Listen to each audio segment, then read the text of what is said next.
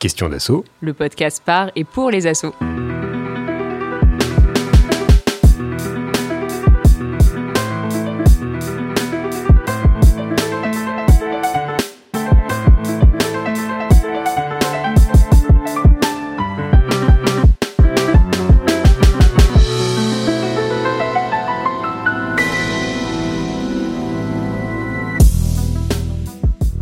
Si fondations et associations peuvent bien souvent être confondues par le grand public, il arrive même que des associations aient le terme fondation dans leur nom, les deux structures relèvent de logiques très différentes. On pourrait d'ailleurs dire qu'elles s'auto-alimentent puisque les fondations financent l'action mise en œuvre par des associations. On va y revenir. Alors, quelles relations développent ces deux types d'organisations? Comment fonctionnent et réfléchissent les fondations quant à la logique de leur financement? Quels effets produisent-elles sur le champ associatif? Ce sont ces questions que nous vous proposons d'aborder dans ce 15e épisode de Questions d'assaut, le podcast par et pour les assos, en partenariat avec la Maïf et la métropole de Lyon. Pour aborder cette thématique, nous recevons non pas une association, mais une fondation. Alors attention, on va essayer de ne pas s'en mêler les pinceaux pendant cet épisode. Donc la Fondation pour le progrès de l'homme, la FPH, représentée aujourd'hui par son directeur Mathieu Calaman. Bonjour Mathieu. Bonjour.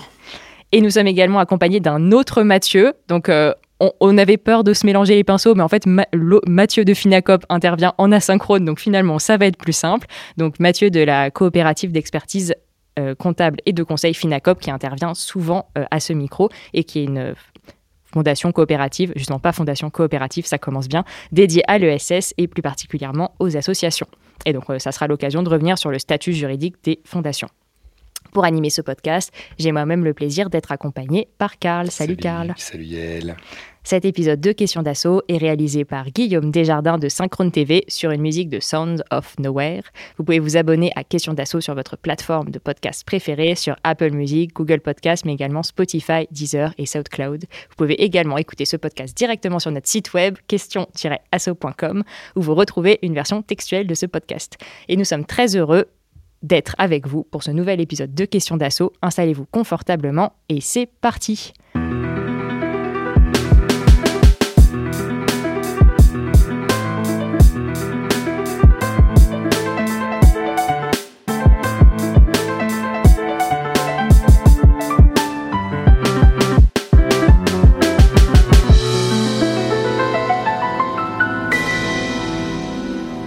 Retrouvons Karl pour l'édito. Merci beaucoup Yael. Alors, au cours des épisodes de ce podcast, on a déjà abordé la question du financement des associations un certain nombre de fois. On avait évoqué le financement par subvention publique avec euh, l'association euh, Fablable en discutant justement le caractère quasi aliénant de la subvention pour certaines associations. On avait également évoqué le financement par don avec la quadrature du net et on avait et avec la, comment dire avec la quadrature du net, on avait vu que ce mode de financement sous-entendait une communication soutenue et un ancrage fort auprès d'une large communauté. Alors nous revoici pour un épisode autour du financement du secteur associatif, mais cette fois-ci donc par le biais des fondations, ces, structures de droit privé qui abondent au budget des associations par le biais du mécénat. Alors comme tu le disais Yael, aujourd'hui pour parler de ce sujet, on ne reçoit pas une association financée par des fondations, mais une fondation justement. Pourquoi? Eh bien parce que le monde des fondations est un univers en soi et que nous, associations, n'en percevons qu'un tout petit bout, celui du financement. Pour comprendre les logiques de ce mode de financement, il nous semblait important donc d'en parler avec les premiers concernés, c'est-à-dire celles qui l'opèrent, les fondations.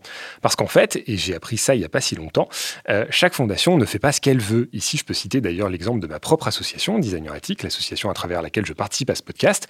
Il y a quelques mois, nous avons soumis un projet à une fondation qui était euh, venue nous solliciter spécifiquement sur un appel à projet.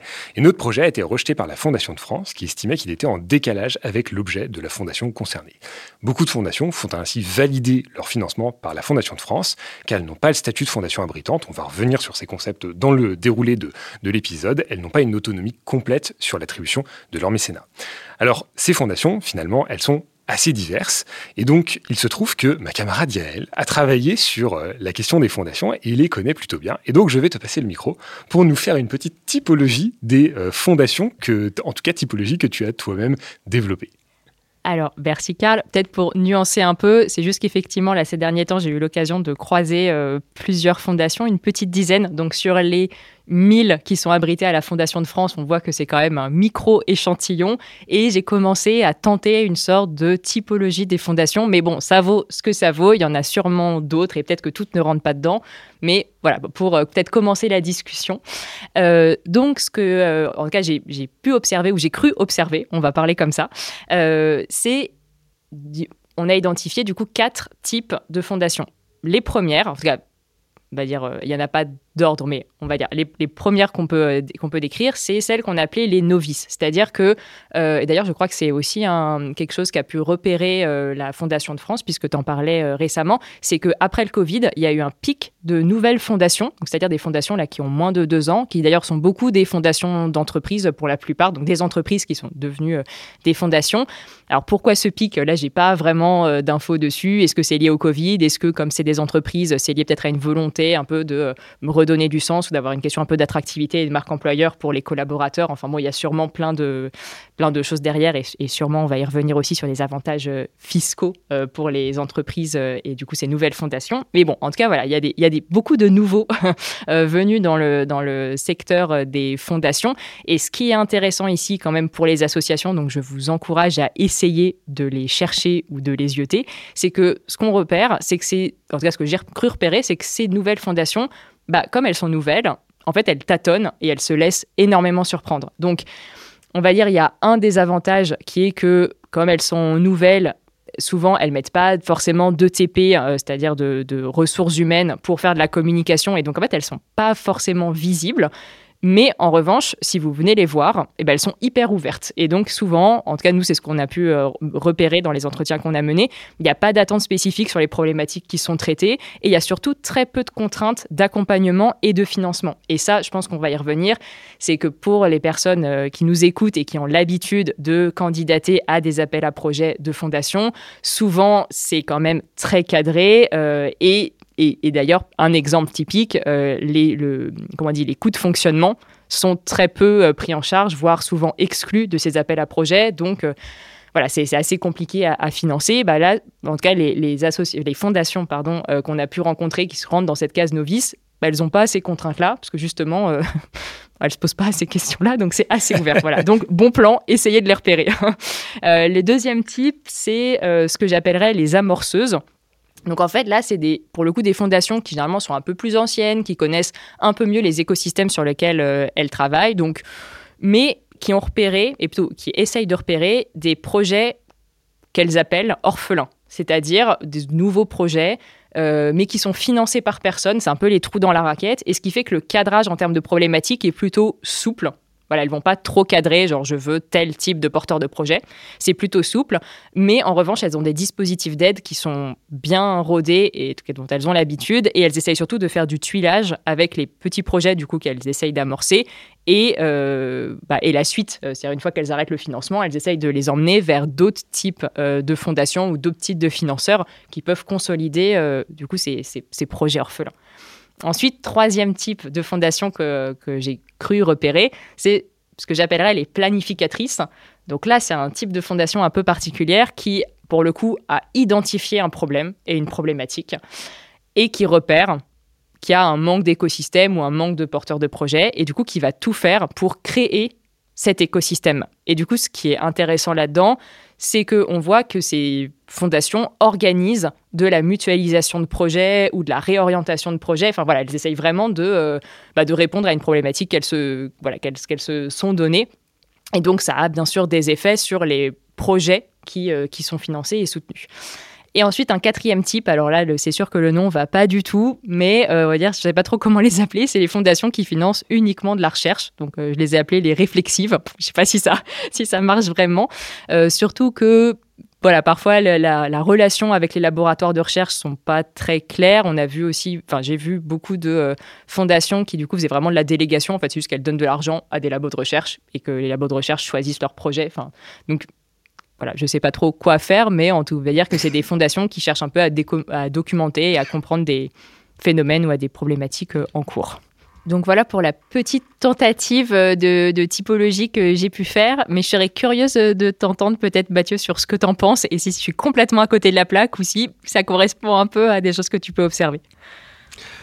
Non, je pense que c'est très intéressant. Ça donne, bah, comme toute typologie, comme embryon de typologie, ça donne envie de le développer, euh, d'introduire euh, euh, de, nouveaux critères. Bref, la famille peut se diversifier quasi à l'infini, bien sûr, mais globalement, je crois que c'était assez parlant, en tout cas, sur, sur, le type de philosophie.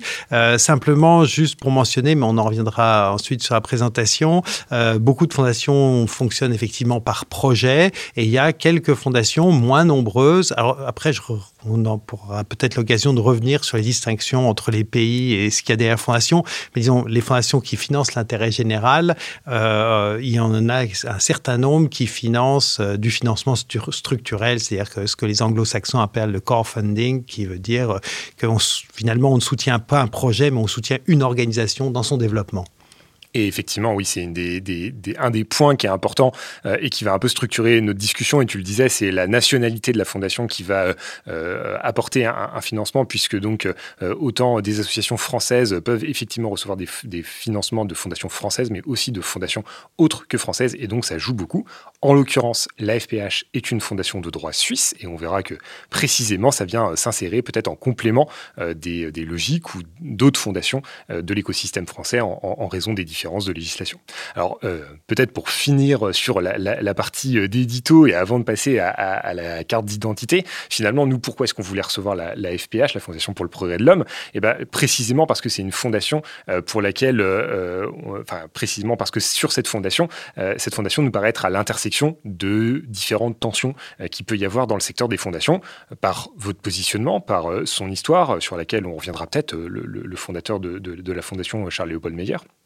Euh, par euh, son regard à la fois euh, ancré aussi dans le champ français, mais on l'a dit légèrement décalé puisque de droit suisse, et puis par la nature des relations que la FPH entretient avec le secteur, associatif, puisque donc tu le disais Mathieu, la fondation ne finance pas des projets, mais des coûts structurels, et donc ne fait pas d'appel à projet, système qu'on a nous-mêmes critiqué au fur et à mesure des épisodes qu'on réalise sur question d'assaut, parce que on sait que c'est toujours compliqué pour certaines associations de déposer des projets pour des fois des sommes qui sont relativement faibles. Donc voilà, autant de raisons euh, de te recevoir, Mathieu, euh, directeur de la Fondation pour le progrès de l'homme, euh, avec qui on va parler donc en premier lieu des caractéristiques du secteur des fondations, et puis après on arrivera sur justement comment est-ce que les relations entre associations et fondations se créent. Merci Karl. Alors Mathieu, merci d'être avec nous aujourd'hui pour nous partager le mode de fonctionnement de la FPH. Donc bon, là ça a bien été dit, mais je le redis qu'il est du coup pas une association, mais une fondation, une fois n'est pas coutume. Et donc d'explorer à partir de là les spécificités du monde des fondations. Donc l'exercice de la carte d'identité, c'est quelque chose qu'on fait à chaque épisode, surtout pour que les auditeurs et les auditrices puissent un peu se repérer euh, sur ce qui va être dit euh, tout au long de l'épisode et puissent mieux te situer du coup, là, pas dans le monde des associations, mais dans le monde des fondations. Mais voilà, va avoir un peu une idée globale de, ce que tu es et du coup d'où tu parles en tant, que, en tant que fondation. Et donc, on a trois petites questions à te poser. Est-ce que tu es prêt? Prêt. Génial. Toujours prêt. Alors, pour commencer, est-ce que tu peux nous dire en fait qu'est-ce que vous faites à la FPH eh ben, en fait, nous octroyons des dons, éventuellement euh, des prêts, et euh, la décision du Conseil qui a été prise dans les années 90 pour faire face aux questions de crise sociale et écologique, c'est globalement de s'engager sur la transition euh, sociale et écologique. Je ne sais pas si c'est l'objet de, cette réunion, de, enfin de cette émission de revenir dessus, mais voilà. Et donc, nous finançons des acteurs qui, en général, partent de bonnes pratiques pour faire du plaidoyer pour des bonnes politiques sur ces questions de transition sociale et écologique et nous finançons effectivement en Suisse, essentiellement en Suisse romande, un peu en Suisse alémanique, en France, c'est pour ça que vous nous connaissez, en Belgique, aussi en Allemagne et de manière un peu plus secondaire euh, hors d'Europe, mais nous avons euh, quelques programmes dont, l'un en Bolivie, euh, voilà. Alors, je, me permets de rebondir tout de suite parce que je trouve ça intéressant. Là, tu dis du coup que vous financez des, du, du plaidoyer alors que j'ai cru comprendre, mais peut-être que je, me trompe, que justement en France, le plaidoyer n'était pas considéré comme d'intérêt général et du coup, en fait, sortait euh, des types de projets ou du coup de, structures qui pouvaient être financées par les euh, par les fondations. Ah oui, jusqu'à présent, c'est même, on peut dire, c'est une anomalie française, en tout cas parmi les pays euh, dits démocratiques. C'est-à-dire que, mais vous l'entendez bien dans le discours, en France, quand on parle de valeurs, on parle de valeurs républicaines. Jamais de valeur démocratique, c'est symptomatique. Et il y a euh, ce fait étonnant que euh, contribuer à enrichir le débat public euh, n'est pas considéré, et à faire vivre la démocratie n'est pas considéré d'intérêt général. C'est-à-dire que la, France est un pays dans lequel la, question de la construction de l'opinion ne fait pas partie de l'intérêt général. Peut-être qu'il y a une, parce qu'il y a une préférence pour avoir une gouvernance sans opinion publique, mais je ne sais pas. Il faudrait interroger le législateur sur cette euh, anomalie. Et ça fait pas mal écho aussi à un épisode qu'on a récemment tourné sur le contrat d'engagement républicain, où là on est en plein dedans sur les valeurs de la République et ce qui peut être mis derrière. Très, et très clairement, quand on en a parlé aux, membres suisses du Conseil, ça les a évidemment euh, énormément choqués sur ce fait, pour commencer. Euh, du coup, on a, on a bien fait de, de t'avoir. Là, je me dis que c'est intéressant d'avoir vraiment le, on va dire ce que tu disais, Karl, sur le, le, fait que tu sois pas français et que du coup tu sois d'un autre, euh, voilà, de, point de vue euh, d'un autre pays qui est frontalier quand même, mais qui, euh, qui peut être critique du coup du, du droit, du droit français. C'est vrai que c'est un peu opaque quand même ce système des, des fondations. Et alors l'intérêt général, c'est vrai qu'on en parle quasiment à tous les épisodes. Mais c'est toujours effectivement très subjectif et toujours un peu difficile à cerner complètement en tout cas d'un point de vue euh, fiscal et juridique, parce que c'est bien de ça dont on parle ici. Du coup, deuxième question qu'on voulait te poser, c'est en fait d'où viennent vos sous, pour le dire simplement? Euh, Très bonne question, parce qu'il y a plusieurs types de fondations de ce point de vue-là. Euh, nous, nous avons la chance d'être une fondation dotée doté par son fondateur en fait à l'origine d'un patrimoine. Et c'est le revenu de ce patrimoine qui fournit euh, les qui nourrit l'action philanthropique. Euh, donc il y a en quelque sorte euh, ces revenus chaque année sont utilisés pour les missions de la fondation. Et c'est le cas par exemple d'une fondation très connue qui est la fondation Nobel que tout le monde connaît. Il y a évidemment M. Nobel avait donné sa fortune. C'est le cas de la fondation Ford, c'est le cas de, plusieurs fondations. Et puis effectivement, il y a d'autres types de fondations, mais je pense qu'on reviendra dessus ultérieurement. Mais du coup, quand tu dis de patrimoine, c'est un patrimoine, euh, comment dire, euh, financier, c'est de l'argent sur des comptes en banque, ou est-ce que c'est un patrimoine euh, immobilier? Ça, se constitue de, quoi exactement? Alors en général, ça, dépend des pays. dans notre cas, comme en plus il faut ajouter, nous sommes donc une fondation qui n'a pas un, patrimoine consomptible, c'est-à-dire que les, membres du conseil de fondation ont le devoir vis-à-vis de l'autorité de surveillance de maintenir ce patrimoine. Donc en gros, les placements sont, on va dire, de, trois ordres. Euh, il y a des placements immobiliers, concrètement, nous avons un immeuble à Lausanne et un autre à Genève, voilà. Donc, c'est les revenus des loyers euh, qui permettent de faire fonctionner la fondation. Et puis, il y a des placements en actions, il y a des placements en obligations. Et, euh, et l'autorité de surveillance, qui est commune aux, aux, aux cantons romans euh, de, Suisse occidentale euh, regarde les comptes et veille que sur le long terme, alors il y a des aléas évidemment boursiers, mais que sur le long terme, euh, la gouvernance de la fondation garantit sa pérennité sachant, et peut-être c'est important de le signaler à ce niveau, qu'il y a une très grande différence juridique entre la France et la Suisse. La Suisse relève plus d'un droit qui est un droit anglo-saxon, L'équivalent de fondation, c'est plutôt la notion de trust. Et donc, par exemple, le statut de fondation en Suisse va être utilisé pour les fonds de pension, euh, ce qui est un peu inconcevable en France. Et on comprend bien qu'une grande partie de notre législation vient de cette législation, de ces acteurs prioritaires que sont les fonds de pension, et vous comprenez bien qu'une crise dans le paiement des retraites aurait des effets considérables. Donc le législateur suisse, si on ne s'est pas inscrit comme fondation consomptible, euh, nous applique quelque part les mêmes euh, critères de contrôle de gestion de fortune qu'un fonds de pension. Ah oui. Du coup, troisième question, est-ce que tu peux nous expliquer comment vous êtes organisé à la FPH et surtout qui compose la fondation euh, Parce que du coup, on a cru comprendre euh, que dans la fondation, enfin dans les fondations, contrairement aux associations, il n'y avait pas forcément besoin d'être plusieurs, euh, d'être un collectif, et surtout pas besoin d'avoir des conseils d'administration. Alors, comment vous fonctionnez-vous alors, si il y a un conseil qui est simplement coopté, c'est-à-dire qu'une association en général, c'est un organisme ouvert, il y, a des, règles d'entrée, mais au fond, euh, il est très rare qu'une association définisse euh, a priori son nombre de membres. Dans le cas d'une fondation, les statuts définissent en général un nombre de membres du conseil d'administration. Ces, membres sont coopter. En général, ils n'ont pas le droit de changer euh, les buts, puisque l'idée même de la fondation, c'est que le donateur initial a en fait déterminé les buts de l'organisation. Et ensuite, ces gens-là, c'est pour ça que euh, dans le monde anglo-saxon, on les appelle les trustees, c'est-à-dire c'est des gens qui, de confiance, qui vont post-mortem, quand le fondateur est mort, euh, veiller à ce que la fondation continue euh, à poursuivre les intérêts ou les objectifs qu'il lui avait assignés.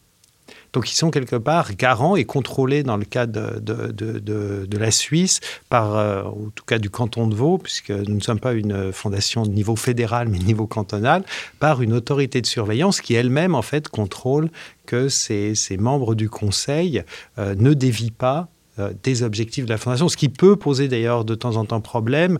Euh, typiquement, je ne sais pas si vous avez une fondation qui date de la fin du 19e siècle pour s'occuper euh, des petits montagnards orphelins des rues à Genève. Bon, vous avez très peu de petits montagnards orphelins des rues à Genève en 2022. Donc, en général, il peut y avoir une négociation entre les membres du conseil et l'autorité de surveillance. Mais donc, l'idée derrière, c'est qu'il y a une finalité intangible, alors qu'une association, c'est une démocratie euh, il n'y a pas de fondateur euh, initial, et donc les membres peuvent euh, faire évoluer les buts statutaires de l'association. Et après, nous, il y a des salariés dont je fais partie, qui sont la partie opérationnelle et qui sont qui mettent de manière, qui opérationnalisent les décisions prises par le, conseil.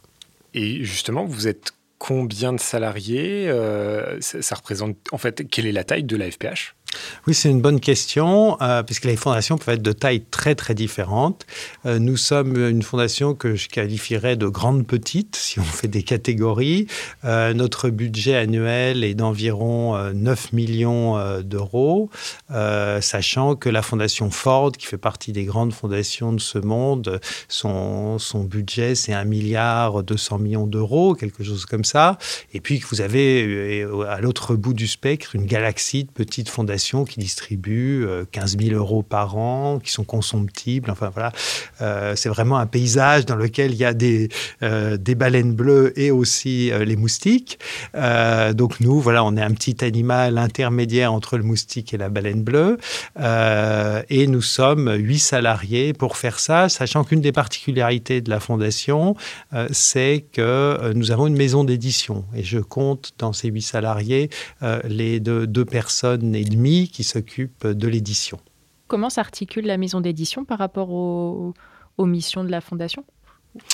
Alors euh, l'idée initiale, euh, c'est effectivement c'est un peu une bizarrerie, mais c'est que on trouvait alors la mission de la Fondation, finalement, c'est d'aider des acteurs qui ont des bonnes pratiques à formuler euh, des bonnes politiques et à, à, gagner en influence dans la société, que ce soit sur les questions d'énergie, d'alimentation, en lien avec les problèmes écologiques et sociaux généraux sur lesquels je ne vais pas revenir.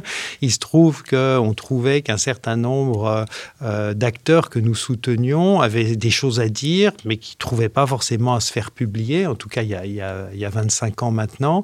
Et cette maison d'édition permettait en fait de transformer ce qu'on appelait de la littérature grise, vous savez, tous ces dossiers qu'il y a dans des tiroirs, euh, en littérature publique, euh, c'est-à-dire mise en forme sous forme d'essai, accompagné par un accompagnement éditorial. Donc c'était l'idée que le livre euh, donne une légitimité dans l'espace public. C'est un livre, une fois que vous l'envoyez à des journalistes, vous pouvez être invité à la radio.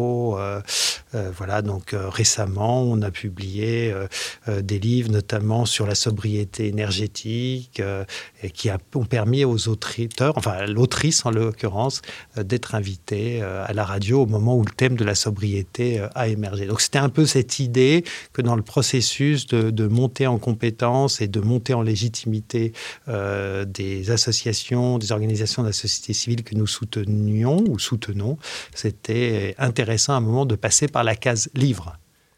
Bah, c'est intéressant parce que ça revient aussi sur ce que tu disais sur la, le, côté plaidoyer. Hein.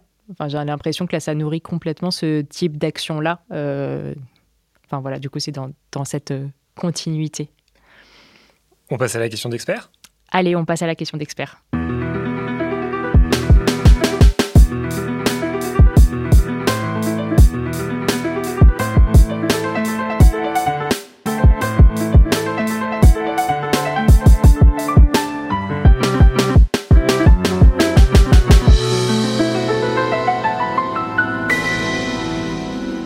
Et donc pour la question d'expert, on reçoit euh, aujourd'hui euh, Mathieu Castin de la coopérative d'expertise comptable et juridique Finacop. Salut Mathieu. Salut. Euh, et aujourd'hui, on voulait aborder avec toi, bah, de fait, puisqu'on fait un, épisode sur la question des fondations, et eh bien justement les points peut-être plus juridiques de qu'est-ce qui définit une fondation, en tout cas dans le droit français, parce qu'on a vu avec Mathieu Calam que la, FPH est une fondation de droit suisse et donc ce n'était pas exactement les mêmes choses. Mais donc pour, la, pour les, les fondations françaises, qu'est-ce qui les caractérise au plan juridique. Euh, c'est quoi la différence, notamment avec une association, en fait? Ouais. Alors, premier point commun, on va dire que c'est déjà dans la catégorie ou la, grande, famille des organismes sans but lucratif. Donc, la finalité n'est pas la recherche du profit, euh, encore moins pour ses membres. Euh, ce qui va d'emblée les distinguer, ça va être la partie. Alors, l'objet même, on va dire que le curseur est directement sur l'intérêt général. Là où une association, on dit qu'il ne faut pas recherche de profil, la fondation dit qu'il faut qu'il y ait euh, une recherche d'intérêt général. Donc on ne peut pas créer une fondation euh, qui n'est pas d'intérêt général, tout comme un fonds de dotation d'ailleurs. Euh, la deuxième grande particularité, c'est sur l'aspect gouvernance, là où l'association, il faut au moins deux membres. En général, on a une gouvernance avec un CA, un bureau, etc. Là, il suffit d'une personne. Le souhait de, on parle d'un fondateur ou d'une fondatrice. Donc il n'y a pas de notion d'assemblée générale concrètement. Par contre, on est, euh, si on est par exemple une fondation reconnue d'utilité publique, là on commence à rentrer dans le détail, mais il y a, plusieurs types de fondations euh, dans le droit français, mais la plus connue c'est la FRUP. Hein. là, il faut un conseil d'administration notamment, donc il y a une logique de cooptation par le fondateur de, membres d'un CA.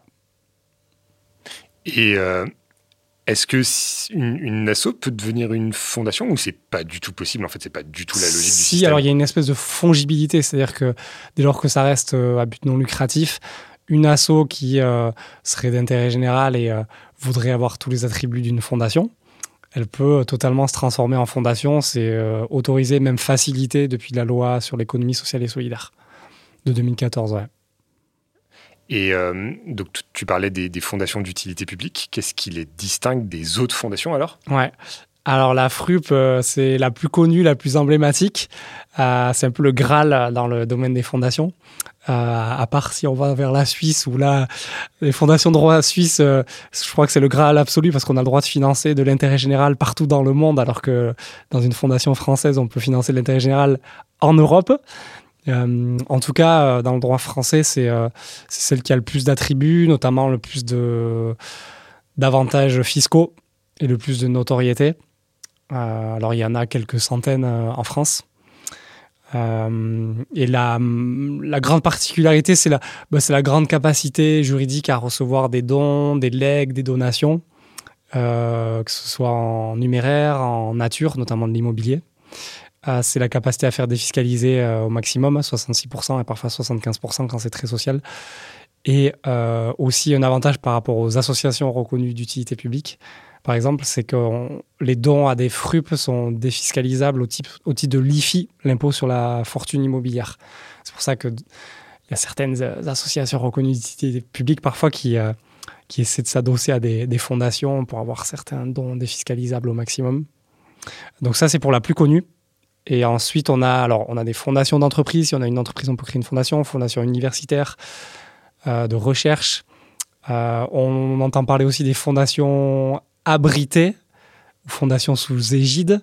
Alors ça, ça ne procure pas de personnalité juridique, c'est uniquement, on se met dans le sillage d'une fondation euh, abritante existante. Il y en a quelques dizaines en France. La plus connue, c'est la Fondation de France. Voilà, on en a, on a d'autres aussi où là, on, en gros, on délègue la gestion administrative et, financière et on profite des attributs, notamment juridiques et fiscaux. Et sinon, ben, il y a le, la bébé fondation, hein, qui est le fonds de dotation. Alors, pourquoi elle est utile, euh, pourquoi le fonds de dotation est utile, c'est parce qu'on peut en créer euh, un avec 15 000 euros de dotation initiale, donc d'apport, euh, qui, est irrévocable. Là où une fondation reconnue d'utilité publique, souvent je, déçois beaucoup de personnes qui voudraient en créer, il faut 1 500 000 euros. Ah oui, d'accord. il faut se lever tôt pour en créer. Mais, mais à chaque fois, c'est toutes ces fondations, le même, euh, comment dire, la, même base juridique, c'est juste des modalités, euh, des, types de statuts après, comme on pourrait avoir une, association soit d'intérêt général, soit d'utilité publique. Mais à la base, c'est le même statut juridique. C'est euh, l'esprit de la règle est, est similaire. Ensuite, il y a des statuts spécifiques mais on va dire c'est une famille. C'est une grande famille. Et est-ce que tu peux peut-être euh, nous dire justement ce que tu disais tout à l'heure, qu'elles étaient forcément d'intérêt général Qu'est-ce que ça implique sur le type de porteur de projet qu'elles peuvent financer? Ouais. Euh, en disant ça, il y a un, inconvénient et qui va casser aussi une idée reçue, c'est qu'une fondation, du coup, ne peut pas financer n'importe quel type de projet.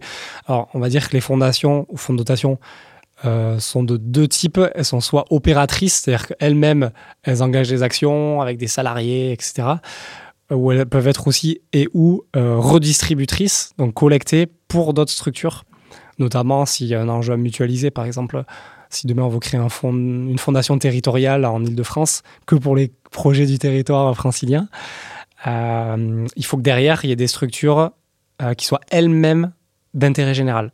Sinon, on rompt la chaîne de, de l'intérêt général. Donc les fondations sont très vigilantes à s'assurer que les structures soient d'intérêt général derrière. Et, justement, les caractéristiques fiscales du, euh, du mécénat des associations, est-ce que justement, euh, des fondations, pardon, est-ce que justement, quand une fondation donne à une association, c'est du mécénat? Est-ce que ça, c'est la même chose qu'un don euh, individuel? Alors, c'est un sujet qui aujourd'hui n'est pas encore totalement clarifié dans le droit. Alors, le plan comptable apporte une réponse, parce que la définition du mécénat n'est pas définie juridiquement. Le plan comptable nous dit que c'est pas techniquement du mécénat, que c'est une contribution de notre organisme financier, donc ça va pas dans la même case que le, mécénat. Et euh, ça, ça a hum, au moins deux implications. C'est qu'il y a un doute, un débat d'interprétation du coup entre les experts comptables, quant à savoir notamment si ça, ça rentre dans le seuil des ressources euh, ben, ouvrant droit à reçu fiscal, notamment pour euh, le, recours au commissaire, au commissaire aux comptes, qui serait obligatoire. Nous, on est plutôt en faveur des associations. On a un principe de faveur pour les associations et pas pour les commissaires aux comptes. Donc on dit non, ça ne rentre pas euh, dans le silence des textes. Dès qu'on a la liberté, on est plutôt en faveur des assos. Et l'autre euh, impact, c'est qu'il y a encore une nouvelle obligation depuis le 1er janvier 2023. C'est tous les, par exemple, les dons en provenance de l'étranger. Pareil, si on a plus de 153 000 euros de, de mécénat, on doit faire cette déclaration issue de la loi séparatisme. Nous, on estime que bah, tout ce qui est mécénat, ça ne rentre ça rentre dedans, mais par contre, tout ce qui vient de la fondation, ça ne rentre pas dedans. Ok, super. Merci beaucoup, Mathieu. Avec plaisir. Après avoir évoqué euh, avec Mathieu Castin les questions de euh, droit des fondations dans le contexte français, euh, est-ce que Mathieu Calam, tu peux réagir sur du point de vue de la FPH, du droit suisse? Est-ce que vous êtes aussi, est-ce que vous avez aussi des catégorisations de fondations abritantes, de fondations d'utilité publique, ou est-ce que c'est un contexte qui est assez peu valable pour le cas suisse?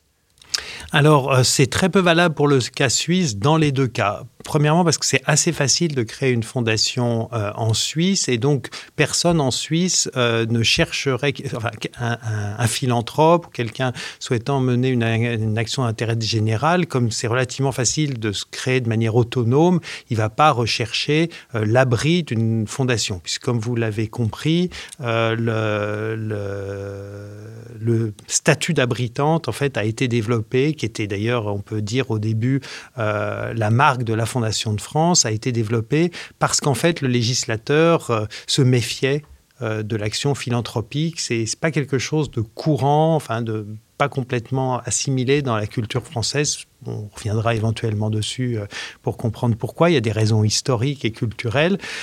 toujours est-il qu'en fait, la Fondation de France, au début, était la seule fondation et aurait pu être la seule fondation. C'était l'idée d'avoir, de créer quand même un espace pour la philanthropie. Après, d'autres fondations sont devenues fondations abritantes, mais elles sont rendues nécessaires parce qu'il est difficile de créer une fondation. en Suisse, voilà, vous êtes plus autonome, euh, sachant qu'il faut dire une chose que votre euh, intervenant n'a pas dite, euh, mais c'est normal, c'est que en France, pour créer une fondation d'utilité publique, une FRUP, qui sont en fait les vraies fondations par certains côtés, il faut avoir l'agrément de deux ministères et il faut avoir également dans son conseil d'administration un représentant qui n'a pas le droit de vote, mais qui contrôle d'un ministère. Et donc, il y, a, quand même un contrôle étroit de ce qui se fait. Voilà, ce qui présente des avantages, mais aussi des inconvénients. Euh, alors, par contre, c'est ce qui va être aussi également euh, différent, c'est que euh, j'ai presque envie de dire que toutes les fondations en France doivent être d'intérêt général. Alors que, comme je l'ai dit précédemment, en Suisse, et dans le droit anglo-saxon, l'idée était un lien entre le fondateur et euh, la mission qu'il confiait. Donc, euh, on peut revenir un peu d'ailleurs sur un vieux droit médiéval dont une des grandes parties de l'origine est liée euh, aux nobles au moment des croisades qui partaient et qui confiaient à ce moment-là leurs biens à une sorte de, tuteur, notamment, alors ça pouvait être leur épouse, ça pouvait être quelqu'un d'autre, et en fait, ce noble déléguait la gestion de ses biens au profit de ses enfants à, euh, un tiers, le, trustee. Euh, c'est ça l'origine de ce droit, euh, et donc ça pouvait être activité lucrative. Vous comprenez bien que si vous gérez en quelque sorte un bien au profit, par exemple j'évoquais tout à l'heure les, les, fonds de pension au profit des retraités, c'est essentiellement une gestion de fortune et une redistribution les trustees ne doivent pas avoir un intérêt particulier, c'est ce qui différencie, ils ne sont pas propriétaires de la structure, s'ils différencient d'une entreprise, mais euh, quelque part, euh, l'entreprise est bien là pour gérer un patrimoine, lui faire faire des bénéfices et le redistribuer à des gens qui sont euh, des ayants droit. Et donc, par contre, de ce point de vue-là, ces, ces fondations-là ne sont pas exonérées d'impôts en Suisse. Et la différence en Suisse va être entre des fondations exonérées d'impôts et des fondations d'intérêt général qui, elles, sont exonérées d'impôts, ce qui est le cas de la FPH puisqu'elle n'a pas d'ayant droit qui toucherait automatiquement une partie des revenus. Et, justement, est-ce que tu peux nous expliquer ce qu'est le positionnement actuel de la FPH. Tu disais que euh, le conseil de la FPH est euh, notamment porté sur des questions environnementales. Euh, qu'est-ce qui a décidé ce positionnement? Est-ce que c'est lié à la figure de votre fondateur? Finalement, qu'est-ce que vous choisissez de soutenir comme type de projet? Alors, tout va dépendre en fait des objectifs donnés par le, fondateur. Si vous donnez un objectif étroit, euh, ça peut poser des problèmes sur le long terme. En l'occurrence, Charles Paul Meyer, il souhaitait participer au progrès de l'homme. Alors c'est vrai que quand on voit, ce qui est une notion très large, quand on voit euh, ses propres textes, c'était un homme né en 1880, mort en 1970, il avait une, notion du progrès, par exemple, qui intégrait peu, voire pas du tout, la question de la crise écologique. Donc il se posait la question du progrès. Vous voyez, il, il avait 34 ans en 1914, en fait assez massivement comme un homme du 19e siècle. Euh, mais le fait qu'il ait souhaité que, selon ses, ses, voeux, que sa, fondation serve euh, à du progrès humain via euh, la recherche scientifique, l'innovation sociale, a permis en fait, quand sont arrivées les grandes prises de conscience des années 70, des années 80, a permis au Conseil lentement d'intégrer, je crois, ce qui maintenant fait un quasi-consensus, en tout cas chez les personnes qui ont une culture scientifique et, un peu objective, c'est qu'on a des gros problèmes euh, écologiques et sociaux et que parler de progrès en se disant que euh, on va trouver quelque part une molécule miracle, qui était peut-être un peu l'idée de la fin du 19e siècle, paraît, disons, improbable. Et donc, euh, et je dirais quand même que dans le cas de l'histoire de la Fondation, c'est plutôt, la Fondation de ce point de vue-là n'a pas été très précurseur, puisque les grandes prises de conscience conscience du début des années 70, la mutation s'est plus fait à la fin des années 80, euh, au début des années 90. Et c'est très clair que dans l'histoire de la Fondation, euh, le sommet de Rio de 92 et, le rapport Brundtland, Our Common Future, qui l'a précédé, donc euh, Arnaud Brundtland a été a été euh, une première ministre de la Norvège. Elle, préparait ce rapport préparatoire de, 1992 qui a lancé euh, la notion de développement durable. Ça a joué un très grand rôle euh, dans l'histoire de la Fondation. Alors vous allez me dire, le rapport Meadows du Club de Rome de 1972, on n'a jamais eu que 15-20 ans de retard, mais nous sommes une fondation suisse, donc une certaine lenteur au démarrage nous est, concédée. Et qu'est-ce que vous cherchez à produire comme effet sur la société? Est-ce que en fait l'action de la FPH, elle se dirige dans un sens qui est euh, tout à fait acté? Est-ce que vous avez un, positionnement politique? Est-ce que vous vous considérez comme militant? Euh, Comment est-ce que fait vous décidez des financements que vous allouez ou que vous allouez pas? Alors euh, non, je ne nous considère pas comme militants dans le sens où, par exemple, et je distinguerais ça le fait d'avoir des valeurs, mais euh, on reviendra peut-être sur la notion d'ailleurs de, qui décide de ce qui est politique ou ce qui n'est pas politique. Euh, mais je vais donner mon point de vue. De mon point de vue, on repose sur un certain nombre de valeurs. Ça, c'est très clair. Donc, on ne souhaite pas qu'il y ait une très grande pauvreté, ce qui nous amène à penser qu'il est difficile d'éradiquer la très grande pauvreté s'il n'y a pas plus d'égalité sociale. Donc, on peut avoir un positionnement, euh, mais je crois qui est fondé historiquement sur le fait que là où il y a des hyper riches, il y a des hyper pauvres. Comme on ne veut pas d'hyper pauvres, on ne croit pas au ruissellement, on pense que l'effet et les, études le montrent, montrent que ça ne marche pas. De même, je pense que notre positionnement euh, en faveur de l'écologie est quand même fondé sur des résultats euh, malheureusement euh, désormais peu contestables. on, aurait pu souhaiter qu'il en soit autrement d'ailleurs pour nous tous, mais je pense que nous allons vers d'énormes problèmes. Donc je pense qu'on est, je disais, je crois tout à l'heure qu'on est surtout conséquent. On peut parler de conséquentialisme quand on voit que quelque chose, qu'un problème existe on essaye de voir qui est porteur euh, de solutions pour les résoudre. La particularité peut-être de la fondation, c'est qu'on ne pense, pense que l'ampleur des problèmes est telle que c'est pas la juste position de petits gestes qui va les résoudre. Et c'est pour ça que, par exemple, qu'il s'agisse de pollution par les pesticides, de problèmes d'eau, euh, nous pensons qu'à un moment, inévitablement, il faudra des changements assez profonds et que ces changements, pour être démocratiques, passeront par l'action euh, politique. Et donc, on n'a pas peur de parler de plaidoyer. Euh, je ne sais pas, par exemple, euh, je peux donner un exemple, si on veut changer de système énergétique, euh, oui, à un moment, il faudra bien que les cantons suisses se posent la question, ou la fédération, ou en Belgique, on se pose la question du mix énergétique. Et ça, c'est des choses qu'il ne suffit pas de se mettre ensemble en tant que particulier pour résoudre ça. Et donc on est un peu à l'interface entre ce que les particuliers peuvent faire et ce que le collectif devrait faire. Et le collectif, c'est le politique. Euh, peut-être là-dessus, juste pour euh, tirer le fil. Donc du coup, là, c'était très clair. Et puis en plus, tu parlais de la maison d'édition tout à l'heure, donc sur l'activité de plaidoyer que, que, vous avez. Et du coup, forcément, de, l'activité politique aussi que, que, vous avez, de lobby, euh, si, on le, si on le prend dans ce terme de plaidoyer.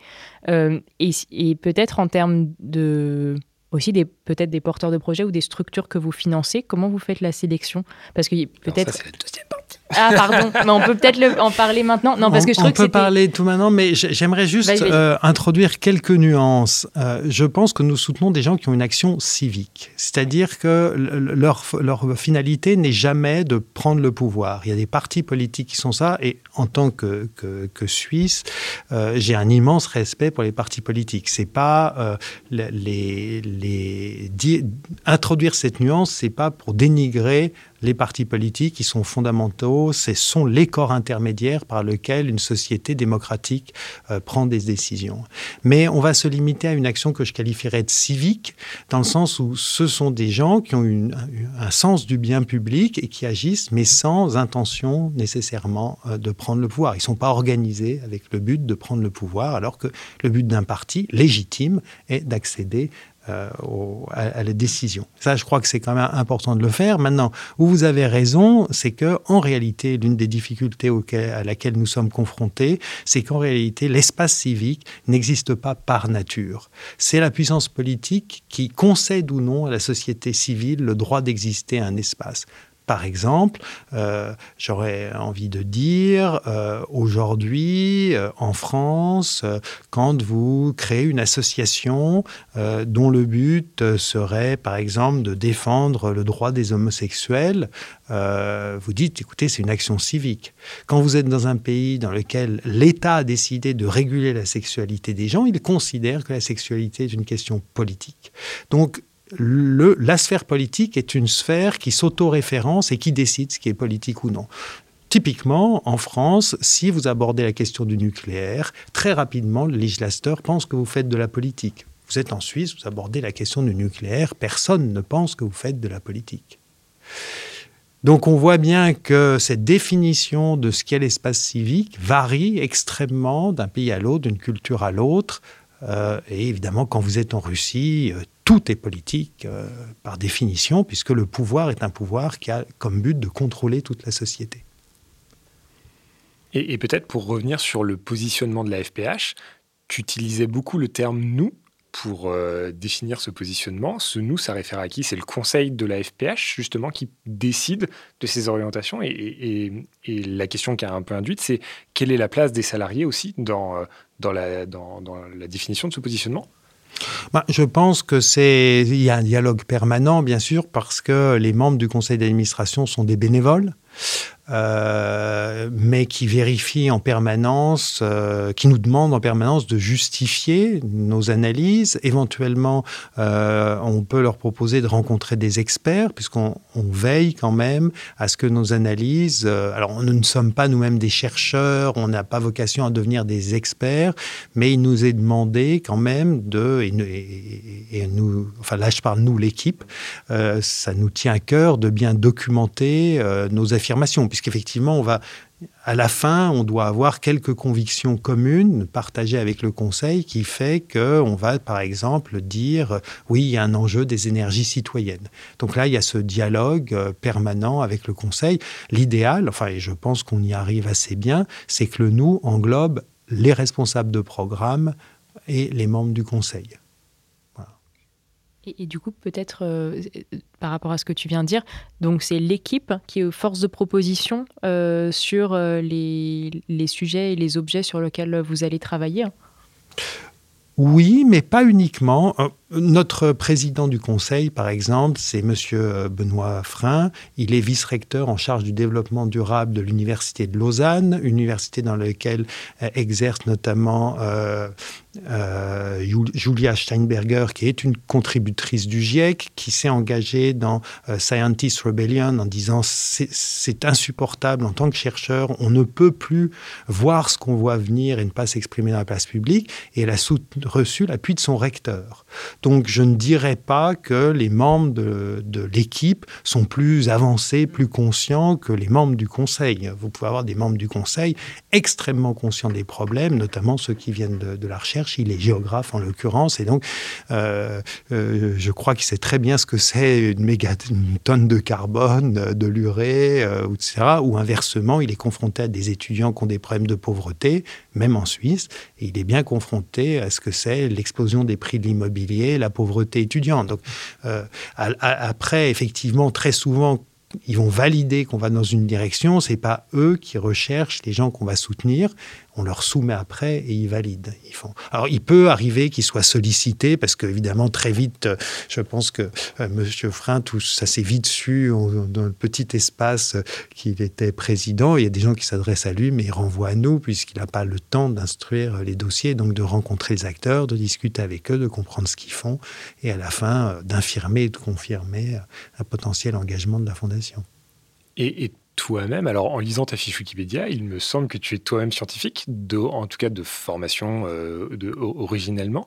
Et euh, un point qui m'étonnait dans à la fois la présentation que tu fais de la FPH et puis ensuite le discours que vous avez et le, comment dire le, le, positionnement que tu développes, euh, c'est que euh, j'ai le sentiment que toutes les personnes salariées, en tout cas de la FPH, sont portées sur ces questions de positionnement de projet, alors même que tu décrivais que vous avez des enjeux financiers qui sont quand même importants.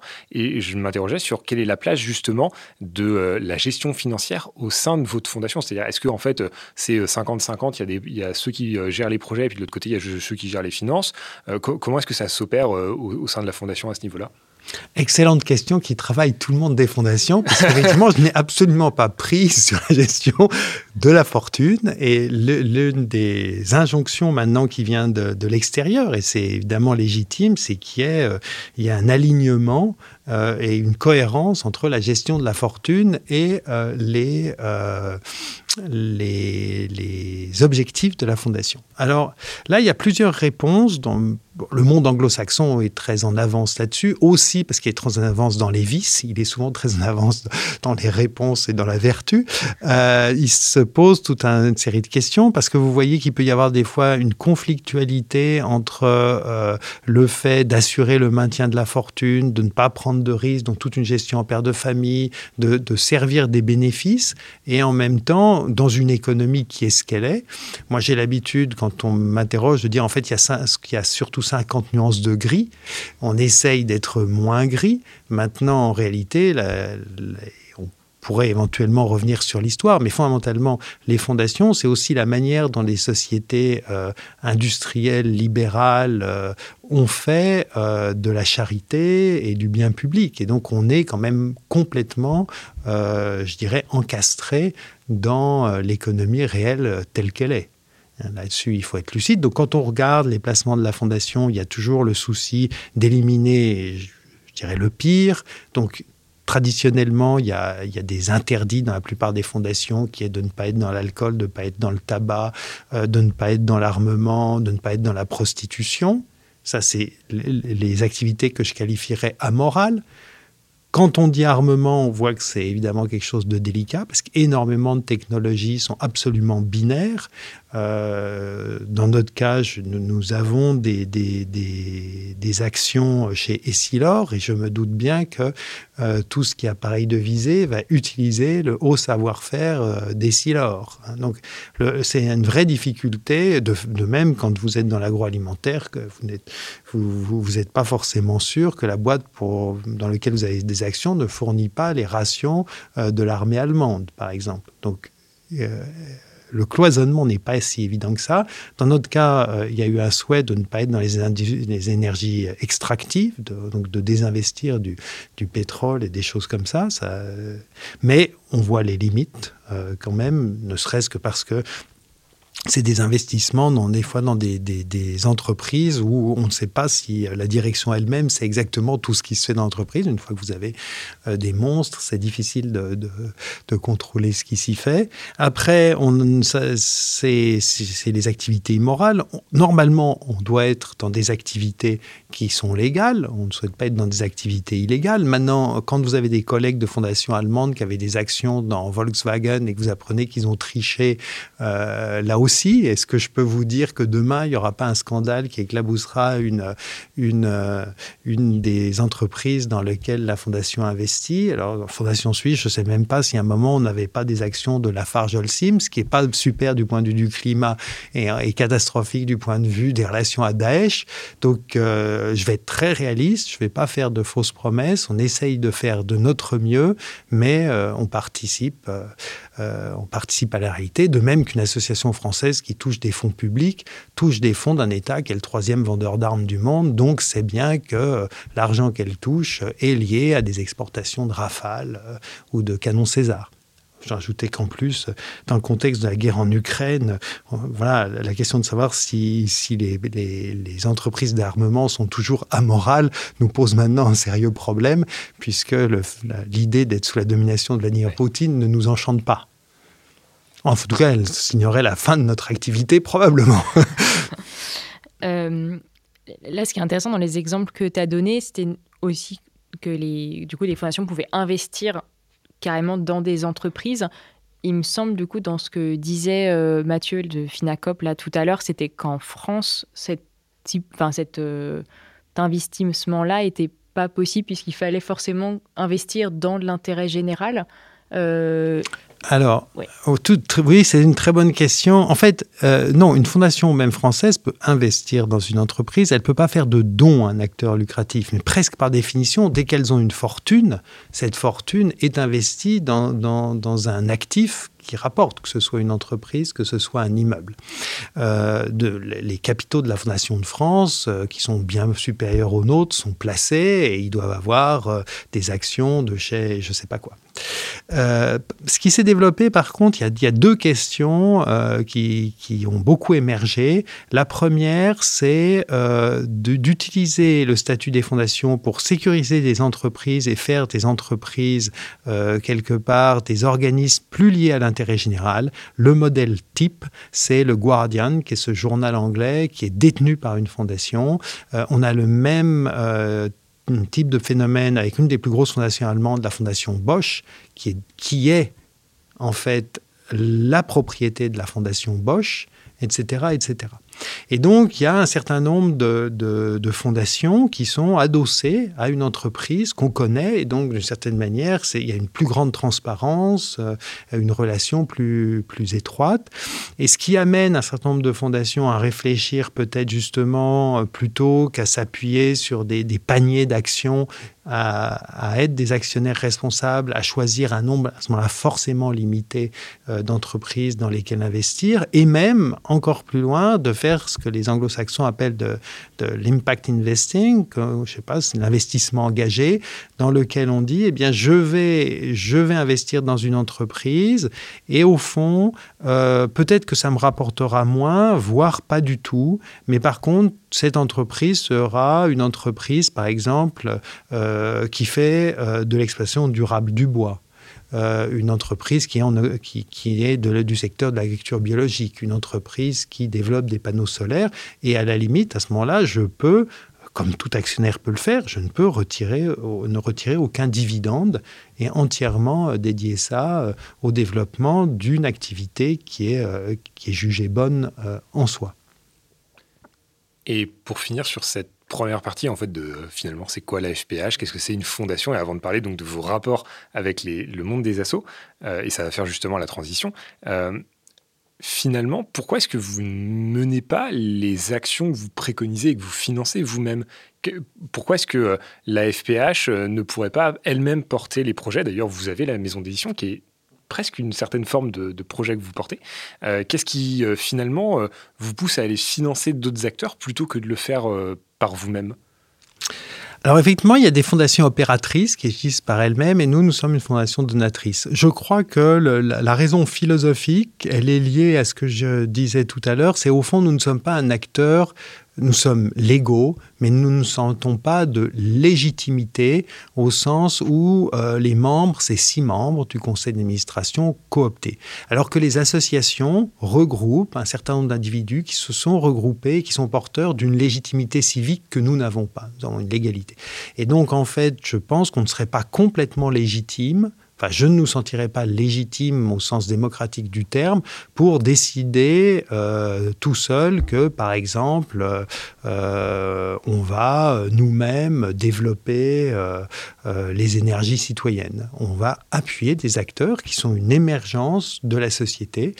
je crois que c'est ça l'idée très forte, et qui sont des citoyens qui se mobilisent en tant que citoyens et, eux apportent la légitimité civique que notre argent n'a pas. Le fait d'avoir de l'argent n'est pas en soi euh, ni, nécessairement un mérite, voire ça peut être un vice, euh, ni le gage d'avoir une meilleure compréhension de l'intérêt général que les pauvres. Voilà, donc euh, je pense, je suis personnellement très en faveur de ne pas confondre les genres. nous apportons des moyens à des gens qui sont porteurs d'un projet et d'une légitimité civique. Et, la maison d'édition, en quoi elle se distinguait euh, euh, en termes de projet? C'est-à-dire pourquoi est-ce que vous n'auriez pas pu financer une maison d'édition externe pour faire ce travail de plaidoyer? Alors, à une époque, la question euh, s'était posée il y a 25 ans. Elle se repose maintenant parce que beaucoup de maisons d'édition, entre-temps, sont apparues dédiées à ce thème. Je ne vais pas toutes les citer ici, mais il y a euh, Wild Project, euh, rue de l'Échiquier, etc., mais qui n'existaient pas à l'époque. Et on avait le sentiment qu'il y avait un trou, sachant que, et c'est important de le dire, cette maison d'édition, en fait, était un peu comme de l'argent, était un moyen d'aider des gens qui n'étaient pas nous, euh, euh, d'acquérir une certaine notoriété, enfin d'accroître leur notoriété euh, dans l'espace public. Donc, à ce titre-là, voilà, c'est finalement, on peut, j'ai envie de dire, on peut aussi soutenir les acteurs par des moyens en industrie et pas forcément par des moyens financiers. Notamment, on réfléchit, enfin, on a des petites enveloppes euh, qui permettent d'aider euh, les associations à passer au logiciel libre, puisque des fois, on est un peu surpris, mais des associations qui, par ailleurs, je sais pas, promeuvent les semences libres, euh, etc. Voilà, utilisent des outils que, de gens que nous aimons beaucoup, Google, Amazon, mais néanmoins qu'il nous semble ne pas participer, moins participer à l'intérêt général que Framasoft euh, ou Emancipation. Eh ben, merci déjà pour, pour cet aperçu, euh, enfin cet aperçu un peu approfondi quand même euh, de, du coup de, de, ce que vous faites à la, à la FPH. C'est quand même plus clair, même si euh, c'est, je trouve c'est intéressant parce que du coup pour commencer à rentrer un peu dans le monde des fondations, et d'ailleurs tu l'as très bien dit, hein, c'est qu'en fait il y a une diversité telle de fondations que c'est aussi euh, très compliqué quand on est une asso de bien comprendre les enjeux de la fondation qui est en face, liés euh, au fait qu'elle soit euh, familiale, d'entreprise, qu'elle soit petit fonds de dotation, comme tu disais, là, de 15 000 euros. Et même de ce que j'ai compris, c'est tu as le droit à 15 000 euros la première année, mais en fait, les autres années, tu n'es pas obligé d'être à 15 000. Donc parfois, il y en a qui ont que 2 000 euros. Enfin, bref, du coup, des, voilà, des, choses qui, qui, sont du coup pas faciles derrière pour les acteurs associatifs à bien identifier et surtout à, pérenniser les, les, financements ou les relations qu'elles peuvent avoir avec, avec les fondations. Ce qui fait qu'on rentre dans peut-être la deuxième partie euh, de, de ce podcast sur, euh, du, coup, à la FPH, comment est-ce que vous concevez cette relation euh, avec les associations? Et pour revenir aussi à la question que je posais tout à l'heure, mais du coup qui était un peu anticipée par, rapport, par rapport au déroulé du, du, podcast, ouais, sur le type de porteur de projet que vous ciblez du coup dans dans le monde associatif parce que là, tu, tu l'as dit tout à l'heure que vous essayez quand même d'être sur des projets qui sont qui ont des visées enfin, qui ont une visée transformatrice et pas seulement, alors je sais pas si la distinction est bonne, mais réparatrice, enfin, mais du coup quelque chose qui va vraiment changer euh, en, profondeur la, société et pas seulement colmater euh, les, les, les, trous. Euh, et ça, j'ai l'impression que c'est un discours qu'on retrouve souvent chez les fondations mais ça semble pas évident derrière de voir quels sont les, les bah, tout simplement les porteurs de projets sur le terrain qui peuvent porter, seuls ou pas seuls, euh, cette, euh, cette vision-là. Oui, alors les, fondations, en fait là, vous avez utilisé le terme transformatrice. La question, c'est qu'est-ce qui transforme la société tout de suite? On commence un, très très long débat. Euh, disons que nous, nous sommes plutôt classiques euh, voire légèrement conservateur dans notre conception de la manière dont la société change. Euh, c'est-à-dire que euh, je, il y, a une sorte de graal longtemps des fondations qui est que la société change finalement un petit peu comme comme des fois c'est représenté pour le, les systèmes techniques, il y a une innovation qui fait une rupture, voilà. Donc, j'ai envie de dire, ça amène finalement à une sorte de start-upisation euh, de la société. Euh, bon, je ne peux pas exclure, il y, a, effectivement des innovations majeures dans l'histoire qui représentent des basculements. La pilule, par exemple, a changé massivement les choses. Il, a, il y a bien eu quand même quelqu'un qui a eu une invention, mais enfin, la plupart du temps, les sociétés changent parce qu'il y a une décision collective de changer. Donc, on, distinguera, je dirais, il y, a, il y, a, des choses qui peuvent changer euh, par dissémination. C'est le cas de, d'ailleurs, c'est le cas de, en général des, mœurs, de la nuptialité euh, ou des choses comme ça. Et ça peut avoir un effet, hein, je ne le nie pas, mais c'est pas du tout la même chose, par exemple, de changer les infrastructures de transport.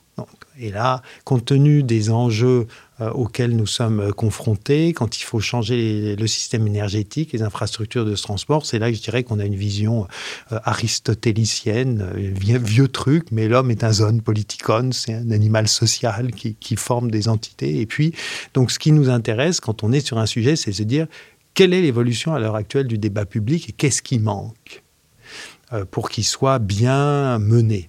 Euh, sur le cas de l'énergie que j'ai évoqué, on peut donner l'exemple, nous soutenons Negawatt France, nous soutenons l'émergence de Negawatt Suisse, nous sommes en discussion, il y a un Negawatt Belgique qui se fait, il y a probablement un Negawatt Espagne qui va se faire, parce que de toute évidence, si on veut instruire sainement le débat public, il faut qu'il y ait des visions de à quoi pourrait ressembler le système énergétique. Voilà, c'est le cas type. Donc on s'intéresse comme ça. Alors c'est vrai qu'on, comme on est très peu réactif, on essaye d'être très prospectiviste et très proactif. Je crois qu'on peut dire qu'on l'a, que ce qui est, par exemple, sur la recherche participative. Alors, nous d'accord, la recherche participative, c'est un concept des années 50. Quand vous creusez, il est très, très, très rare que vous ayez été celui qui a euh, eu l'idée. Et je dirais que la Fondation, elle intervient rarement euh, complètement à la source. Euh, elle va en quelque sorte plutôt, elle est rarement celle qui trouve la graine, mais elle va nourrir un, petit plant qui a commencé à germer, si vous voulez, et qui lui semble, comme pour un forestier, euh, porteur d'avenir. On se dit, ah, ce, ce petit chêne-là, il, il peut devenir grand. Voilà. Et donc, en général, quand il y a un thème qui nous préoccupe, euh, on va regarder l'état du, débat, euh, on va voir quels sont les acteurs, et là, on va se dire, hmm, là-bas dans le coin, alors la, plupart des grands acteurs n'ont pas besoin de nous, et on va repérer un petit pousset, et on se dit, petit pousset deviendra grand, et on va, euh, va l'aider à se développer pour, pour qu'il prenne toute sa place dans l'espace public. Mais je trouve que c'est hyper intéressant ce que, ce que tu dis parce que bah, justement tout à l'heure je parlais des associations, enfin, des fondations pardon, novices, enfin celles qui viennent de, démarrer. Et euh, ce que j'ai pu observer, en tout cas pour celles que j'avais rencontrées, enfin que j'ai rencontrées, c'est euh, bah, précisément qu'elles font pas vraiment cet effort euh, un peu de, de veille, enfin et de, de, recherche de ce qui se passe, et ce qui fait qu'elles attendent finalement que les associations viennent les voir et les porteurs de projets. Et ce qui a pour conséquence, en tout cas pour celles que j'ai rencontrées, que en fait c'est que des de grosses assauts déjà qui viennent les voir et du coup des assos qui en interne ont des profils de chercheurs de, financement, enfin des chasseurs de financement, euh, je sais pas comment il faut les appeler, mais professionnels, qui du coup arrivent à identifier euh, ces fondations-là et qui viennent les voir et du coup elles se retrouvent à financer en pensant avoir financé la petite graine, en fait se retrouvent à financer des associations qui sont déjà financées par euh, tout le monde, même par l'État, qui ont déjà des grosses subventions. Enfin, et du coup comment est-ce que vous, vous menez justement ce, travail de veille qui du coup doit être, j'imagine, très proche du terrain et des écosystèmes, alors même que vous êtes fondé euh, en Suisse. Et comme tu disais, euh, vous êtes à la fois en France, euh, en Allemagne, en Espagne. Bon, il y a une certaine unité de l'espace francophone, non pas pour dire que les Suisses sont des, sont des Français, au contraire, c'est d'une certaine manière, c'est le problème des malentendus. Euh, les Suisses, les Belges résonnent très différemment des Français et les Québécois aussi. Les Québécois sont des Américains qui parlent français et pas des Français d'Amérique, d'une certaine manière. il peut y avoir des, des, des malentendus, mais malgré tout, l'accès, le fait de partager une langue commune permet d'avoir accès à un certain nombre de, à comprendre un certain nombre de choses de ce qui se passe dans dans les pays euh, voisins. Voilà. Euh, bon, je dirais que d'abord, il y a des fondations qui n'ont pas de personnel. Euh, à ce moment-là, je leur recommanderais d'avoir des, comités scientifiques et sociaux solides. Hein, en fait, quand vous travaillez avec des chercheurs, ils connaissent en général le problème et les acteurs. Donc, à la fondation, on essaye de lire. Ça, ça fait partie importante du travail on discute avec d'autres fondations, euh, mais on peut citer des, petites fondations, mais pas si petites que ça d'ailleurs, comme Un Monde Partout, qui font un travail remarquable d'identification. Très vite, euh, ben, finalement, euh, si vous voulez, sur un sujet, en réalité, quand vous y restez un moment, c'est pas grave peut-être de faire des erreurs ce que je crois, c'est qu'il euh, il faut, faut s'engager un peu longtemps sur un sujet. Par contre, on fait des erreurs. La Fondation, on a sans doute fait, à financer des choses qui lui paraissaient très innovantes, puis il n'y avait pas de dynamique sociale derrière. Ça nous arrive d'ailleurs de financer aussi des grosses associations euh, sur tout ce qui est la migration. Euh, en Europe, on finance surtout la CIMAD parce que c'est un acteur incontournable dans l'espace francophone, y compris au niveau européen, pour porter la voix de l'espace francophone. Euh, il n'y a pas l'équivalent en Belgique, en ni, ni en Suisse. Hein. Euh, voilà. Donc, il y a quand même des moments où, les acteurs que je citais sur l'énergie, quelque part, les acteurs euh, euh, vraiment capables d'avoir un propos, euh, vous allez finir par les identifier. Là, vous allez les accompagner. Mais je peux donner un exemple d'une association dont on a accompagné la création et le développement. Donc, il n'existait pas, sinon on a été les premiers financeurs. C'est le réseau Semences Paysannes.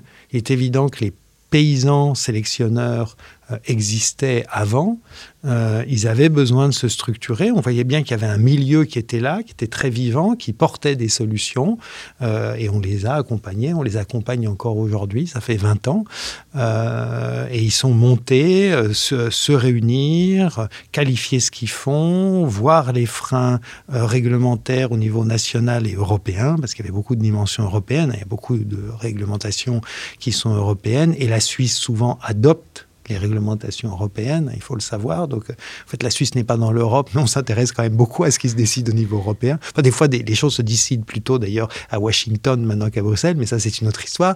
Euh, oui, on peut se poser la question de savoir si on devrait faire du plaidoyer à Washington sur certains sujets.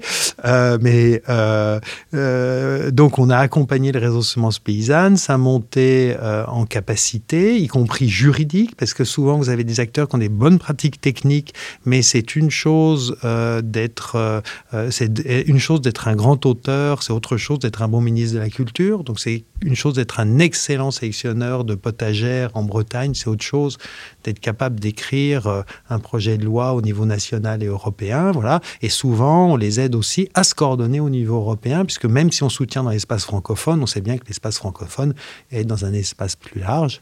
Euh, voilà. Et c'est, ça, c'est des choses que, que nous faisons. Et donc, on peut dire que si maintenant, je crois qu'on peut dire que de nos jours, sur la question de la recherche participative en, en semences, euh, le réseau de semences paysannes est un incontournable. Ça ne l'était pas quand on a commencé à les soutenir. Mais, même si maintenant ils sont incontournables, on va continuer à les soutenir quand même, tant que euh, nous n'aurons pas euh, réglé complètement cette question euh, de réouvrir la sélection, notamment à cause des, problèmes climatiques qui viennent, où, on aura besoin de mobiliser toutes les capacités. Est-ce que du coup là-dessus, vous faites aussi attention aux évolutions des, financements et des soutiens publics qui peuvent ex- exister? Parce que là, tu parlais justement de la, de la CIMAD. On sait qu'en ce moment, il y a des coupures budgétaires qui sont hyper importantes, notamment pour euh, tout l'accompagnement social, et alors en plus, encore plus quand c'est euh, pour euh, l'accompagnement et l'aide auprès de, migrants et de, migrantes, avec d'ailleurs beaucoup d'associations en France en ce moment qui sont un peu en train de s'écrouler et de, enfin, d'ailleurs de, fermer parce que justement elles n'ont plus les subventions qu'elles avaient dans les 20 dernières années. Du coup, est-ce que vous, vous faites aussi attention, une sorte de, veille un peu sur ces évolutions-là pour, alors je ne sais pas si c'est pour combler ou, euh, ou en tout cas pour soutenir un peu ces écosystèmes On est, nous sommes au courant, mais euh, bien sûr que non, euh, on ne va pas combler, et ça c'est un discours très net à la FPH, on n'a jamais vu la philanthropie remplacer l'impôt. Et ça, c'est un des grands mensonges de la philanthropie. Beaucoup de secteurs de la philanthropie étaient quand même d'obédience très libérale et disaient il n'y a pas besoin d'impôts parce qu'on va être généreux. En fait, la générosité, en général, c'est 1 à 2% de ce qu'on aurait payé comme impôt. Point à la ligne. Donc là, l'effet, l'idée que la philanthropie comblera le, le, les restrictions ou les retraits de l'État, voire une évolution euh, malsaine à l'italienne, euh, je mentirais à vos auditeurs. Donc c'est bien pour ça que euh, nous n'avons pas peur de, soutenir des, associations qui dénoncent aussi la dérive euh, qui est malheureusement qu'on constate maintenant dans, beaucoup de pays d'Europe occidentale. Et, et, la France depuis 25-30 ans pas, elle fait partie du monde, elle n'est pas comment dire non touchée par cette dérive. Et la Suisse aussi est touchée par cette dérive ça, euh, c'est pas les fondations qui pourront inverser cette tendance historique euh, de fond, en tout cas pas toutes seules. On fait ce qu'on peut, euh, mais c'est évident qu'il y a des tendances historiques. Merci. Et peut-être justement pour tirer un peu ce fil, euh, dans les différentes structures dont, dont, tu nous as parlé, l'accompagnement que vous faites, il est de quel type? Il est uniquement financier? Oui, enfin, je dirais qu'il est. Après, il y a un dialogue permanent, donc il peut, il peut nous arriver dans le dialogue euh, de d'avoir des idées euh, qui rencontrent euh, les acteurs, mais c'est parce que tout d'un coup on engage un dialogue et on dit ah mais c'est marrant ce que vous faites là, ça me fait penser à ce que fait un tel, vous devriez aller les voir. récemment, par exemple, sur des gens qui s'occupent du, du monitoring des politiques agricoles et rurales dans une sorte d'observatoire euh, je leur ai dit, mais ça, ça ressemble à ce que fait Finance Watch sur les questions de la finance. Vous devriez vous rapprocher d'eux pour voir comment ils se sont organisés. Parce qu'en fait, effectivement, quand si on peut revendiquer une spécialité, finalement, c'est de bien connaître les modalités d'action de la société civile. Et donc, quand on voit euh, des acteurs jeunes, tout de suite, on dit, euh, je ne vais pas faire les, les vieux croutons, mais je, je, dirais, ah, ça nous rappelle les Amis de la Terre 1976, ou bien, euh, oui, ça, ça ressemble à l'émergence du christianisme vers 350. Enfin, vous voyez ce que je veux dire On a en fait une mémoire longue qui fait parfois défaut aux acteurs eux-mêmes, ce qu'on regrette, et des fois, on les aide à à dire prenez du temps, connaissez votre propre histoire. Vous verrez qu'énormément des solutions euh, que, vous avez dans votre histoire, peut-être des solutions aux problèmes que vous avez aujourd'hui, parce que vous avez délaissé un certain nombre de, euh, vous avez perdu un certain nombre de savoir-faire et, d'habitudes. Et euh, un point sur lequel je voudrais insister. nous sommes extrêmement sensibles au membrariat une association. Ça reste des membres bénévoles qui sont, euh, qui sont se réunissent parce qu'ils ont une volonté civique. Euh, la professionnalisation des associations a souvent été une catastrophe parce qu'on a renoncé à recruter, à former, à partager. On a quelque part euh, décivilisé la société au sens premier du terme. Et donc nous sommes toujours sensibles au membrariat, c'est-à-dire qu'on ne rencontre pas seulement les salariés, on souhaite rencontrer les bureaux, vérifier que euh, ça vit, qu'il y a une transmission de mémoire, qu'il y a une vraie communauté, etc. Et ça, c'est, je pense que c'est un point sur lequel on est très sensible. Et c'est ce qui fait la différence entre les gens qui, qui voient un projet. En fait, en général, ce qu'ils voient, c'est juste ce que va produire euh, l'organe. Nous, on veut renforcer l'organe donc, euh, alors évidemment, si on renforce un cœur, c'est bien pour que le, pour le, que le sang circule. Hein. Je ne dis pas que la finalité ne nous intéresse pas, mais on sait bien que y a, le sang circule pas par, parce qu'il y a des milliers de petits cœurs qui, qui meurent, qui, qui naissent demain. Enfin, vous voyez, l'espèce de dislocation euh, de la société civile qui devient euh, un peu non seulement liquide, mais gazeuse. Ce qui fait qu'il nous arrive souvent de rencontrer des gens qui, le matin, se sont réveillés angoissés parce qu'ils avaient entendu la radio, qui ont eu une idée. Et là, on leur dit, mais c'est très bien votre idée. D'ailleurs, il y a déjà cet organisme qui fait ça depuis 20 ans. On vous propose d'y adhérer car nous le soutenons. Et, c'est ce qui justifie le fait que vous ne souteniez pas des projets, donc, mais uniquement des euh, financements structurels si je comprends bien. Exactement. Et ça, comme vertu, on soutient euh, structurellement sur trois ans renouvelables. C'est pour ça que euh, des gens comme le réseau Semences Paysannes, nous les soutenons depuis 20 ans. Euh, et ça, comme vertu, par rapport à la question du rapport de pouvoir, que ce qu'on et ça a été un gros effort pour, pour les salariés de la Fondation comme pour les membres du Conseil de dire le pouvoir doit être du côté des acteurs. Ça ne veut pas dire qu'on leur donne, euh, on leur euh, signe un blanc-seing. Ils doivent nous, expliquer qu'ils savent où ils vont.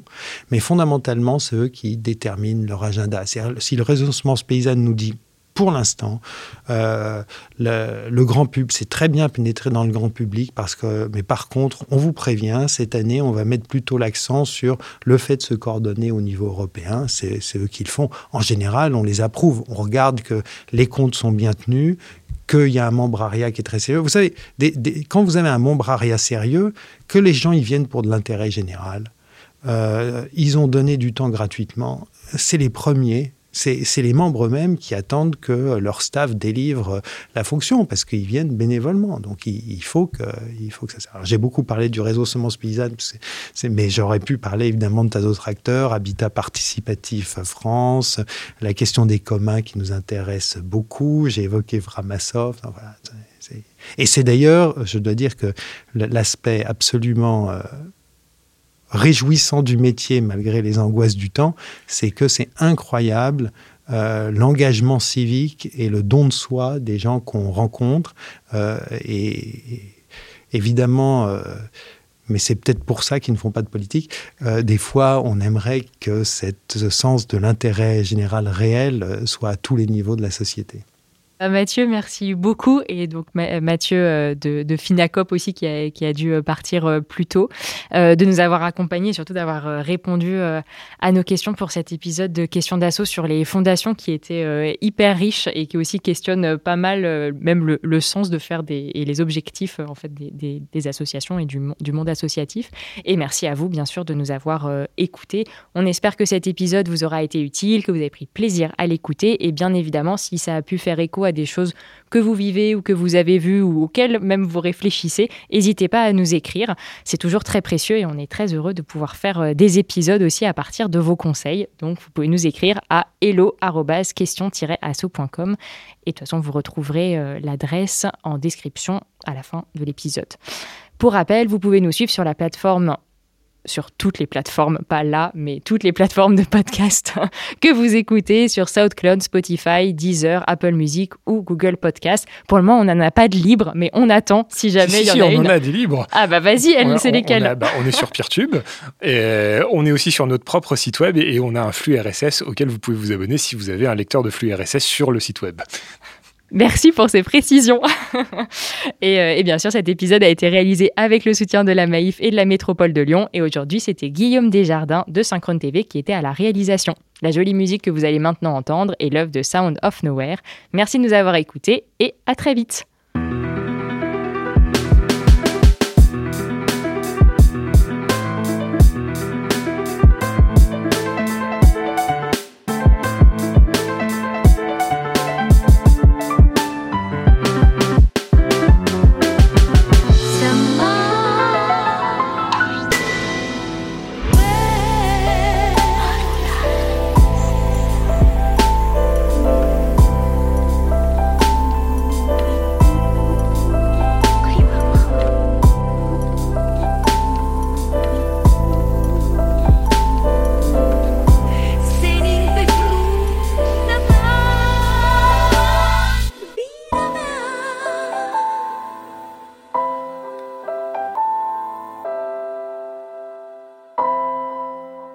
Question d'assaut. Le podcast par et pour les assos.